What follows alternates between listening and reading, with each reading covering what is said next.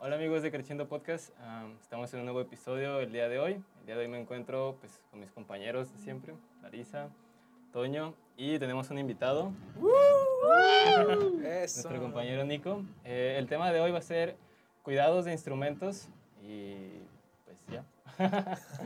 Pero antes, antes de eso, pues vamos conociendo un poquito más a nuestro invitado, Nicolás Villaseñor. Vámonos. Hola a todos, hola a Famosísimo. todos. Nico, platícanos poquito, pues, qué es lo que estudias, cuál es tu instrumento, ¿tienes novia? Ah, no, no, no, pues. Redes sociales, todo, ¿no? ah, signo del so- sí. El signo de acá la carta astral. Nada, pues yo soy Alberto Nicolás Villaseñor Rodríguez. Eh, me dicen Nico. Mi mamá a veces me dice hijo. Eh, yo estudio composición acá con, con el compañero Héctor. Eh, vamos en octavo semestre, según eso. Dicen. ya, ya para afuera. Octavo bemol, bemol, bemol, bemol. Eh, también toco trompeta, bueno, el técnico lo estudié en trompeta y realmente pues mis fuentes de ingresos se basan en eso. Toco en una agrupación de cumbia. Buenísima, Eh, buenísima, ajá, ¿eh? Cuando quieran escucharlos. Vamos a Em, bailar. Y pues nada, o sea, lo de, lo de la relación, pues me ahorro mis comentarios. Ah, ¡Santo Cristo! Ah. Eh, nada, pues sí, eso. eso. Bueno, vamos, si quieren, comenzando contigo mismo. Ya nos dijiste que eres trompetista. Ahora sí que para nosotros que no tocamos nada de alientos, pues es como que un mundo Completamente desconocido. algo así, casi casi que otra otra carrera, ¿no? Diferente. Sí, es bien curioso, bueno, no tiene que ver tal cual con el cuidado, pero es muy curioso. Por ejemplo, me ha tocado trabajar dando clases y veo así como compañeros de, por ejemplo, piano, canto, guitarra, que tienen un buen de, de alumnos. De trabajo, sí. Y, y, y de, me- de alumnos de aliento es realmente muy poco, o sea, me ha tocado, o sea, a lo mucho tener tres alumnos. Es un mundo así muy, como muy lejano, ¿no? Por así decirlo. Y pues sí, el cuidado también es muy importante, sobre todo porque son instrumentos hechos puramente de latón, eh, una aleación de, de metal. Y eh, el problema también es de que como son instrumentos que están en, en contacto directo con, con la la boca. saliva, Claro. con la boca, eh, pues son instrumentos que tienen que tener mucho, pues muchos cuidados porque se les acumula demasiada suciedad. Sí, sí. Eh, me ha tocado... Su sí, palanquita de baba, ¿no? no, no quería decir. Ah, eh, es un, un dato interesante. No es baba lo que sale. ¡Ay! Ah, ya entonces, siempre ¿qué digo es? lo mismo! Es condensación, exactamente. sí. Pero pues condensación de la saliva, ¿no? O sea, ¿Qué otra cosa se va a No, no, condensar no. ahí? Si, si tú agarras una manguera y le soplas, empieza a empañar y luego se hace Babas. condensación. No, no es baba. ¿Qué es, sí, sí, es ¿Es el aliento o qué o- Se Ajá, condensa el sí. aliento, el aliento pues es Ah. Baba, ¿no? No, pero la baba es más Digamos que es agua del cuerpo. Y ya. Esencia de trompetista. Esencia de trompetista. Bueno, la, la pócima mágica. No, pues este, um, todo eso se va acumulando, entonces es recomendable, obviamente pues también depende del uso que le des, pero sí lavarla tal cual unos, una vez, a- si acaso cada 15 días, ¿no? Si la usas ya muy seguido, pues sí, a mí me ha tocado así lavarla de que una vez por semana, porque pues yo trabajo en, en eventos y Claro. todo. Y a veces de que No te dan la birria, ¿no? Y, o ¿quién te dan los taquitos y pues no te alcanzas a cebolla lavar ahí, los, claro. sí, a lavar los dientes y pues ya tienes que tocar. Y todo eso quieras o no, si se queda o si se queda ahí adentro. La carnita. No, y cuando, lo, cuando lo lavas sale ahí todo el... El tufo. No, el- no. sí, Pero sale- ¿cómo se lava una trompeta, Nico? Ok, eh, bueno, venden kits tal cual de, de limpieza. Son como las como los cepillitos con los que limpias la cocina. Ajá. Los como que son como larguitos, ¿no? Exacto, ajá. Y pues tal cual se desarma la, la trompeta y, y estos cepillos se van metiendo por todas las tuberías. Este, esto se puede hacer con agua tibia, caliente y jabón, tal cual. o hay Ah, sí, gente, tal cual. escuché gente que le echaba shampoo, ¿no? Cosas así. Órale. Ah, para que esté como- que como cada quien se inventa ahí su método, pero. Pero es muy importante también no de, o sea, tratar de quitarle, si le vas a echar jabón, todo el jabón, porque luego el- después el metal se pica Claro. y empieza a haber fugas y todo eso. Entonces, también en, en el metal es como muy común que se genere sarro, sobre todo en las bombas que, que más se mueven, se genera sarro Y eso pues va también como pudriendo el metal, por así decirlo, y se empieza a agu- a agujerar.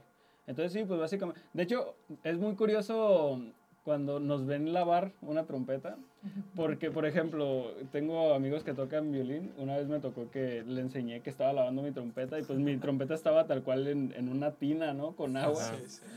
Y fue como de, ¿qué estás haciendo?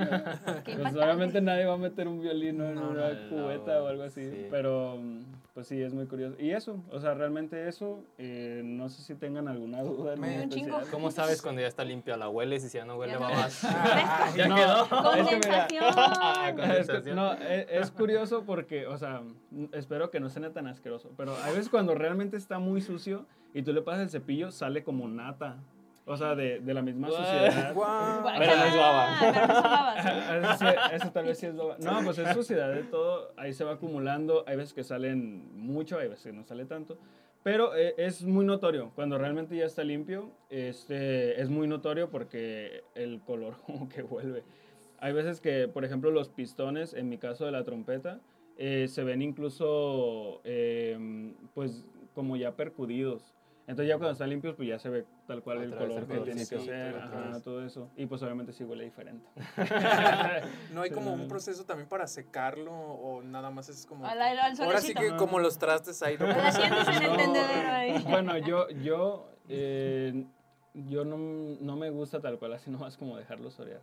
A mí sí me gusta secarlos, sobre todo con, con trapos, ajá, o con, eh, no sé cómo se llama. La el- microfibra. Ajá, Ah, con- ajá. ajá, para, para que también no se raye el metal y todo eso. Claro. Pero sí, a mí sí me gusta dejarlo todo muy, muy bien seco. seco. Sobre todo por esta cuestión que te digo que después se empieza como a corroer el, el metal. Cuestiones, por ejemplo, Nico, no sé, en, en el caso de, del- de la trompeta de latón, ¿le afecta como esto, todo Cambios esto de del clima, clima. todo esto, o, n- o n- No o no O sea, tanto? sí, sí le afecta, pero no con, como en el hecho de que se vaya a descomponer. Más bien el, el, el hecho del clima o la temperatura afecta en la afinación, Mm, ya. ya cuando estás tocando o algo, pero tal cual así que, de- que se descomponga por el... Sí, o como un instrumento sí. de madera que hasta se pueden abrir. y todo. Exacto. No, no, no. realmente- O sea, si acaso, por ejemplo, llevas una trompeta al mar, pues nomás cuidar de, pues sí, la, la humedad, pues igual. Que no tratar salga de que como un no- tiburón y así. Sí, sí, sí. Oye, No, Nico, no, y pues- cuando, por ejemplo, digamos que tienes algún problema con tu trompeta, que yo de repente veía compañeros que agarraban una lamparita, y como que se la metían para ver sin albur, para ver este si salía lucecita así como fugas o algo así. Cuando eso sucede, ¿por qué sucede y a dónde corren a llevarlo? O sea, ¿quién, quién se las arregla? Ok, sucede por lo mismo, pues a veces el, el metal se, se corroe este, y empieza a haber ese tipo de fugas. Estas fugas lo que hacen es de que el sonido tal cual se, se empieza a perder, pierde tim- timbre, ¿no?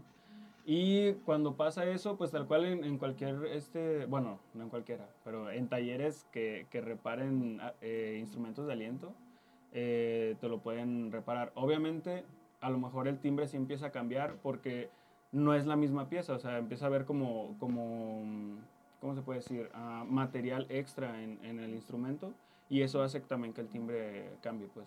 Pero sí, sí se puede reparar. Ujú. Órale. Y es muy notorio, o sea, no quedan acá de que como Frank. Pues a se ven los, los cacahuatazos ahí, ¿no? de, de- de soldadura. Pero es lo que te digo, también depende con quién lo lleves, ¿no? O sea, obviamente hay gente que va a hacer bien su trabajo y te lo va a dejar casi, o sea, casi no se va a notar, ¿no? Parejito. Sí. Ajá, exacto. Bien. ¿Qué les parece si ahora vamos con Héctor? ¿Conmigo? Uy, pero... Pues mi instrumento es el piano, ¿no? Y el piano, o sea, no es como para hacerlo menos, ¿no? Pero no necesita tantos cuidados como otros. Y ahí está como esta broma, ¿no? De que los pianistas lo agarramos de mueble, que pues no es tanto O de broma. atril. Pues sí es atril, o sea, tiene su No, parte pero de los atril. ¿no? pianistas. No, no, no. O sea, pero, Los demás sí, es una sí, tril que nos gigante. pasamos de lanza Un y atril gigante, de- pero- sí, pero pues igual, o sea, cuidar, pues no tener como líquidos, que no se, no se moje, ¿no? En general sí es un instrumento de mucho, de mucho aguante, pues, o sea, si le puedes dar un golpecito y pues no pasa nada, ¿no? Un golpecito no le vas a dar como tantos, ¿no? Ajá, sí es un instrumento muy, muy, Noble, ¿no? muy noble, sí, como muy sólido, ¿no? Lo único que necesita pues es estarle dando el mantenimiento de la afinación en promedio cada seis meses o una vez por año, dependiendo cómo lo vayas como escuchando. Y pues cuestiones como el clima es lo que le afecta, ¿no? Pero pues sí, como está muy gigantote, cosa así darle mantenimiento realmente es complicado. Igual y pasarle el, el El trapito, trapito. cosas así, porque Claro. lo que puede pasar y que sí es común es que se atora como basurita en- entre las teclas y pues se puede como empezar a atorar O también con cuestiones de cambio de clima, a veces pasa que se hincha la madera y ya como que se queda ahí la, la tecla, ¿no? Ya no sube o cosas así. O puede ser igual por la basura, ¿no? Que tengas un buen de basura, de, por ejemplo, en composición, ¿no? Que estés ahí como garabateando, ya siempre no, y estás así, así. Te comes Y empieza a caer, ajá, y empieza a caer todo ahí. Y pues si no eres cuidadoso, se va, se va a quedar ahí. va quedar. A mí me surge una duda. Este, por ejemplo, las cuerdas del piano, o sea, Ajá. se pueden conseguir así de que, ay, en Amazon, o sea, es muy pendeja esos- de esos temas. ¿Y te ha pasado que se te rompa una o acá de que le das una y ¡paz! truena la acá? No, ¿O no, me ha pasado. No, Sí, pues en pasar. general, sí, sí puede pasar, pero en general pues son muy, Aguantadores. tienen mucho aguante y pasa generalmente cuando descuidas mucho el instrumento, ¿no? O sea, de que no lo afinas en 4 o 5 años, por así decirlo, ¿no? Y de la nada lo quieres afinar y de hecho cuando pasa eso con pianos eh, viejos, lo empiezan a afinar poco a poco, o sea, generalmente lo dejan bajo o cosas así para no tensar de más, porque si tensan de más, pues truena, ¿no? Y tienes que cambiar de cuerda. Si las Ay. puedes conseguir en Amazon, no sé, porque no me ha pasado, yo creo que sí. O pues, ¿Quién es que sabe? generalmente, y eso tal vez es problema, o no sé, al menos yo es como de mejor hablarlo al técnico, ¿sabes? De, Sí, ah, no, está pasando esto y alguien que, que sí he conocido pianistas que aprenden y ellos mismos afinan su piano o empiezan como todo esto, pero no es mi caso. A lo mejor aplica con pianos, pero no, con, con maderas no lo hagan. Ahorita les contaré unas anécdotas bien interesantes. Pero a ver, mi Toñinsky, la guitarra, esa madre de seis pinches cuerdas. ¿Cómo, cómo aprendes una de esas cosas? Pues para empezar, madera, hay que Delicado. tener cuidado con la, con la humedad y lo la resequedad. Entonces, así como para los, los que tocan cuerdas, han visto que traen sus humidificadores, que son como unos churros Chorizos. así Ajá. extraños que se meten en el... pues, ¿Cómo se llaman las, En las las. Fs esas? Esa cosa. En la guitarra hay unos humidificadores especiales que venden, que es, es más chiquito, es un cuadrito así de plástico. A ver si nos apoyan ahí con una imagen. es Aquí aparece. Y, si no nos apoyan, Ya no. los pues. Ahí lo, lo, lo- lo buscan. nada. Y adentro del el plastiquito trae como una esponjita. Es este, trae como un. Para que se atore y nada más lo pones sobre las cuerdas. Ahí queda nada más. Está bien sencillo nada más. O sea, cuando la Sobre guardas. las cuerdas. Sí, sobre cuando las guardas, le pones su humidificador este, con agüita y ya la pones ahí.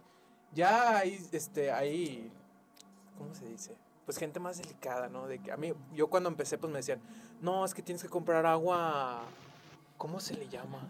O sea, no agua normal, un, agua especial. Agua de- no sé. Sí, no ¿cómo?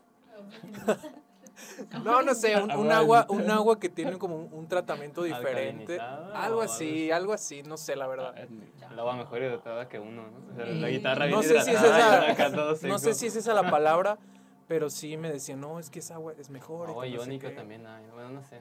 Ni idea. Yo nunca le he puesto, la verdad. Siempre le pongo. Yo sí intento ponerle agüita purificada de. como De garrafón, para ¿no? tomar, pues. Ah, Que no es mucho, o sea, en realidad Un nada más es así, hombre. empa- Garrafón. empapar la, la esponjita y ya le quitas el exceso. Supongo que en cuerdas es algo parecido. Creo que eso es lo más importante para, para tenerla bien cuidadita. Si puedes tenerte, comprarte tu, Limpiadorcito, un aceitito. Sí, el aceitito. Ah, Yo, para yo no recomiendo ¿no? un aceitito en especial porque he escuchado así como de que no, que de, que de limón y que no sé qué. y yo creo que pues va a depender de la madera, ¿no? Entonces, para mi gusto, pues pregúntale, ahora sí que pregúntale a tu maestro, pregúntale a alguien que sepa un poco. O sea, por ejemplo, Pero sí, perdón. ¿a, ti se te ha chingado la guitarra? ¿Con quién la llevas? Sí, de hecho está...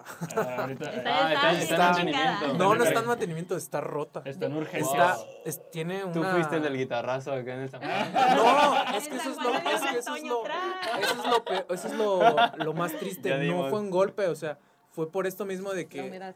La humedad. Yo no sabía todo esto que le estoy contando y entonces Ah, pues pues yo traía mi mala, guitarra ajá. normal y de repente un día me levanto y ya tenía su, achú. su rajadita. Sí, la llevé, me la arregló el constructor que me la hizo en ese entonces. ¿Qué es lo que yo lo recomendaría? Llévasela al constructor. Este, lauderos por aquí, pues sí hay varios. Luego no, a los maestros no les gustan todos, pero Es que está. depende a quién le preguntes, ¿no? Pero sí hay, sí hay, sí hay lauderos pues especializados en, En guitarras. en guitarras. Aquí, Sí. para mí, así de que si tienes el dinero, tienes el tiempo, pues llévatela a Paracho. Uh. Llévatela a Paracho y pues allá. Es que esos güeyes es. saben, ¿no? Sí. Digo, no cualquiera en Paracho, no por ser Paracho ya todos, Se pero, la roban, ¿no? Ay, ay. pero pues sí suele, allá suele estar lo chido, ¿no? Lo bueno. Ya. ¿Y tú consideras que, por ejemplo, es muy difícil cuidar una guitarra para que esté como en óptimas condiciones. Ah, ¿Cuántas tragedias te han sucedido en toda tu Un guitarra, par, toda un tu par. carrera? En la guitarra buena, un par, por lo menos. Ya en las otras, pues sí, también. Son descuidos, Ah, ¿no? De que, ay, pues la pongo. Y luego el pedacillo estuche ahí. especial, ¿no? Que traen. Sí, trae, todo. pues siempre, ahora sí que la vas a usar, está bien, saca el estuche y todo, pero si no lo vas a usar, guárdalo, asegúrate de que esté bien cerradito el estuche. De hecho, mi maestro de instrumento me recomendaba pre- también para lo de la humedad, aparte de cerrarla en su estuche con su humidificador, guardarla en una bolsa negra. Ay, Y así Como amarradita. cadáver. Sí, como, bueno. ¿Y cómo te la llevas? como- no, me refiero cuando va a estar en tu casa, cuando va a estar en tu Ah, casa. Así como- Órale, qué curioso. Sí. También lo del trapito, ¿no? Eh, si han visto, pues muchos guitarristas cargan su microfibra y se la ponen aquí, Ajá, en, el, en la parte del brazo que pega. Con el Ah, para no manchar, ¿no? Sí, Ok. porque pues quieras o no, pues, sudamos, ¿no? Transpiramos. claro. Y aparte, de todas maneras, dale su limpiadita, dale su limpiadita a los, a los trastes. Y, independientemente, ya cuando le cambias las cuerdas, pues sí. Lavando los Ahora sí la, ahora sí la limpieza más profunda, ya que le cambian las cuerdas. Estarle cambio de cuerdas, pues yo sí se los cambio, que serán unas tres, dos o tres veces al año. No son tan caras. Antes de que truenen, supongo, ¿no? Es Pues no, más sí va, va deteriorando la calidad del sonido. Sí, sí llegan a tronar, pero... ¿Te ha pasado? Sí, sobre todo en, la- en guitarra eléctrica, pero en guitarra clásica no me ha pasado así que truenen. Sí se rompen, pero no. No, así como que Pero más bien sí hay, hay que cambiarlas pues por la por la calidad. para del la calidad del sonido, sí. Y por ejemplo, Toñinsky, tú tocas guitarra eléctrica Sí. y También. cambian mucho los cuidados con una de esas chingaderas. Pues es que como ya Pues yo creo que el tiene, humidificador no lo ya pone. tiene ¿no? que ver Ya no, este, ¿verdad? ya tiene que ver como que todo lo del Lo Era eléctrico, electrónico y cosas que ni le electrónico, sabemos, sí. ¿verdad? Ahí sí llévansela con su El con su técnico de especial- confianza. Su técnico de confianza, sí. Qué De ahí en más, pues no, es, es, es similar, pero sí, es- sí cambia. Y por ejemplo, ¿el humidificador se lo pones siempre? ¿O nada más en ciertas temporadas? ¿O como? Yo suelo ponérselo siempre, a menos de que ya como que en temporadas muy húmedas, pues sí, No, no, no es tan necesario. no es tan necesario. Pero cuando hay, cuando hay calores y está muy seco, pues sí. Y estarle, estarle checando el, el- la esponjita que no se seque porque se seca Sí. muy rápido. Ok, pues vamos contigo, Larisa. Santa madre de Dios, La carnal. otra yo familia de cuerdas. de- yo, te- yo he tenido una tragedia tras, tras tragedia tras tragedia. Yo lo que he notado, o sea, como que un común denominador que he visto yo, por ejemplo, en mis alumnos, es que empiezan con chelos este, con un barniz denso, así, perrón, acá como que casi casi lo ves y te puedes reflejar en él. Y yo lo que he notado con esos instrumentos es que no se agrietan tanto y que aguantan mucho los Mm. putazos. Porque mi primer chelo fue así, o sea, tenía un barniz denso, era un violín, un, violín, un chelo chinito. Su primer chelo fue un violín. Ay, no, Un violín grandote. carnal. No, y pues fíjense, mi- con mi primer chelo yo no tuve ningún problema. O sea, de que lo llevé al laudero dos, tres veces por, por el puente. O sea, cuestión por el puente. Yo lo que creo que es de lo más delicado y de lo que uno aprende a, a la mala es este. El puente, por ejemplo, siempre tiene que estar alineado con unos piquitos que tienen las Fs. Entonces, este truco. Si ustedes ven que el, que el pinche puente está así y le pueden pasar por abajo una hoja de papel, el puente ya se está como ladeando. Ah. Y eso puede ser truco. peligroso, porque con factores como la humedad o el tiempo seco, el clima, se va deformando un poquito. Cosa que a mí me pasó cuando estaba en el técnico. Era yo un homúnculo, estaba en clase de... ¿En clase de qué? ¿De qué chingados? Este, No práctica de repertorio, ¿no? Y entonces yo estaba afinando esa madre y Claro. el puente se rompió. O sea, la maestra Natalia, Wow, o un sea- besotote, sí, se rompió en dos así, o sea, se partió. Y yo me quedé así como que, ¿en qué momento, güey? O sea, sí fue una cuestión bien, bien triste. Sí, duelen, esos que Y- duelen. Do- dolió, o sea, y realmente pues era porque yo nunca me percaté que el puente estaba torcidísimo. Entonces al momento de jalar las clavijas, ¡pum! Ya valió verga. Eh, esa fue una. ¿Y se salvó el sí. chelo?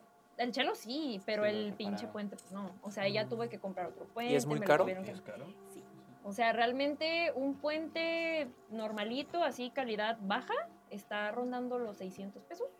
Ya si quieres un, no está tan mal, ¿verdad? Pero ya si quieres un puente más o menos decente, está como en 900, ya si quieres uno chido, está como de 1200 para arriba. ¿Y es como con los mecánicos, es más mano de obra o ya incluye mano de obra? Pues no, es que la verdad cuando tú pides un puente viene como la estructura toda Ajá. gruesa, entonces lo tiene que adaptar tu laudero de confianza, lo tiene que adaptar a tu chelo. Ok. También hay diferentes tipos de puentes, está el belga, que yo creo que es el más común, el alemán, que es uno cabezón, no, y, y el francés, entonces ahí tienes que ver cuál le queda a tu chelo.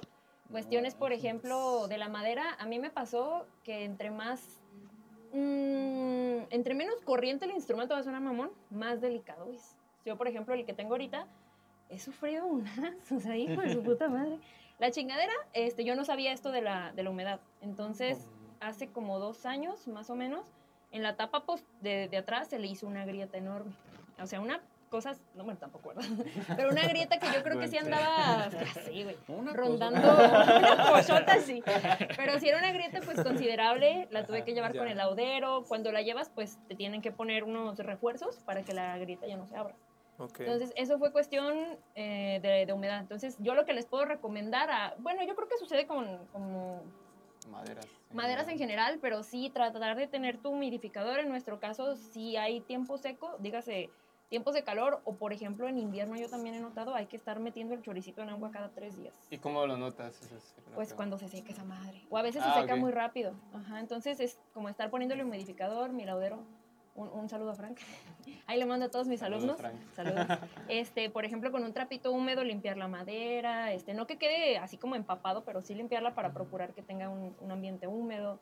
Eh, ¿Qué más? Por ejemplo, las cuerdas, no sé cómo apliquen guitarra, pero como, como acá son de metal, esas pues no las puedes mojar ni ponerle nada de agua. Entonces ahí, que sí limpiarlas con alcoholito. El, el diapasón ya ven que es negro, ¿no? Sí. esa madre también se empuerca y se empuerca gacho. O sea, de repente uno está tocando y dices, ah, chinga, y tienes todos los dedos mugrosos. también, y como es mugrita y no se ve, pues también hay que estarle pasando un trapo abajo de Sí. las cuerdas, este, quitarle la brea. ¿Qué más? Uy, un chingo de cosas. Todo eso, a ver, delicados. Larisa, yo no sé. Yo veo, digo, veo la brea de los de cuerda y digo, ¿eso Esa qué? ¿Para qué eso? ¿Qué? ¿O ¿Qué onda? Ah, Esa sí. madre huele bien rico.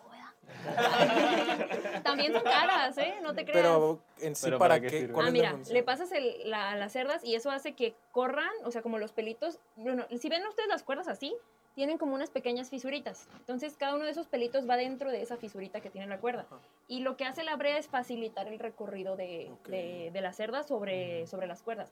Si no tienes la brea como tal y tienes así como al mero Así como Sí, va. sí, ¿Así ahora sí que va? en seco, ¿no? en seco. en seco, este, tiene, tiende a tener un sonido como más metálico, luego de repente no resbala chido. Entonces sí, la brea es muy importante, pero también hay que retirarla porque luego se queda pegada.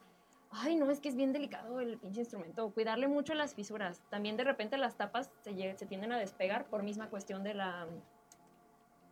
De la La del humedad, clima seco, ajá. ajá, se, se empiezan a despegar y ahí es donde uno como que tiene que hacerle así y ver que no suene diferente. O sea, sí son instrumentos Ok. súper delicados, Sí, súper, súper delicados. delicados. Yo, por ejemplo, no, y aparte encontrar un buen laudero también es, o sea, es, es- es difícil. O sea, yo antes, cuando estaba chiquistriquis, lo llevaba con uno y todo bien. Y un día tuve una emergencia, que fue lo de la grieta, y él no me contestaba y como pues ya me urgía arreglarlo, tuve que llevarlo con una laudera. Buenísima, buenísima, buenísima. O sea, me dejó un trabajo impecable. Pero la verdad fue un trato bastante, como muy feo. No sé, como que yo, Ok. yo llegué y la señora tardó media hora en abrirme y no me abría porque estaba hablando por teléfono y ya yo como que entré y así, hola, ¿cómo están? Y así que, Sí. ay, anótame lo que tiene acá. Y, y pues sí me cobró, me cobró, o sea, algo equivalente a su trabajo porque hizo un muy buen trabajo. Ajá. Ya después di con Frank, que es mi ladero de confianza, y pues él sí me explica todas las cuestiones, cuidados y así. O sea, sí no se confíen. O sea, si, de- si su chelo, por ejemplo, o su instrumento de, De de cuerda. tiene un barniz grueso, es menos probable que la madera se les agriete. Pero si no, si es un acabado como más matificado, sí tengan mucho porque Y- es bien difícil. Y por ejemplo, ¿cuáles serían como las red flags o las señales que te dicen por aquí puede empezar una falla? O como, o sea, porque ya estás contando ya cuando pasó, ¿no? Pero Ajá. ¿cómo lo evitas? Es que yo nunca lo he podido evitar, querido Héctor. Esa es una buena pregunta. Es una muy buena pregunta. No, pues es que yo creo que aquí ahora sí que la prevención sería que no sean necios, sí consigan un, un- un humidificador y estarle pasando un trapo, sobre todo en temporada seca. Los instrumentos de madera son bien delicados, muy, muy, muy delicados. Y pues sí estar checando, por ejemplo, las tapas, este, la tapa superior, ver que no tenga como en las partes de abajo, generalmente cuando tú pegas como la tapa, están dos partes, ¿no? Y esas las pegan. Entonces, fijarse que en esas fisuras, como por la parte donde está el cordal, ver que no tenga fisuras, o sea, como grietitas de un lado, grietitas del otro, grietitas atrás, o donde se pegan como las costillas, también ahí fijarte que así minuciosamente es cuestión de estarlo revisando constantemente, sobre todo en temporada seca. Pero para prevenir, pues sí, su, su trapazo y todo esto. Y ya si tienen una, una grieta, una fisura, consejo que les doy, llévenlo con su laudero y así les cobre, que, mm, bueno, Frank es, es bien buena onda y no cobra mucho, pero que les ponga unos, este, el, el- el- el anuncio, que les ponga unos, unas madres que son pedacitos de madera. Ajá. Es difícil colocarlos, pero esas cosas como que unen los dos pedazos de la madera, porque ya si la grieta está así, por ejemplo, a mí me pasó que estaba así, y Frank lo que hizo fue filtrarle pegamento, pero pues esa madre se seguía, se seguía abriendo. Se o sea, si de aquí más, estaba ajá. pegado, se abría de acá. Entonces ya con estos soportes, este, yo hasta la fecha ya no he visto que se abra. Y ya si se les abrió, yo tengo un- una, una mexicanada por ahí, es que tengo un pedacito chiquitito de cinta de papel pintada de rojo, así de que aquí empezó la grieta y aquí termina. Ya si veo que sigue corriendo, pues ya, correr con Ah, el laudero. ok. O sea, como Sí. para evitar ese pedo. Y ojo, ustedes nunca arreglen sus propios instrumentos, porque yo he visto unos compas que, a uno no lo voy a quemar, ¿verdad?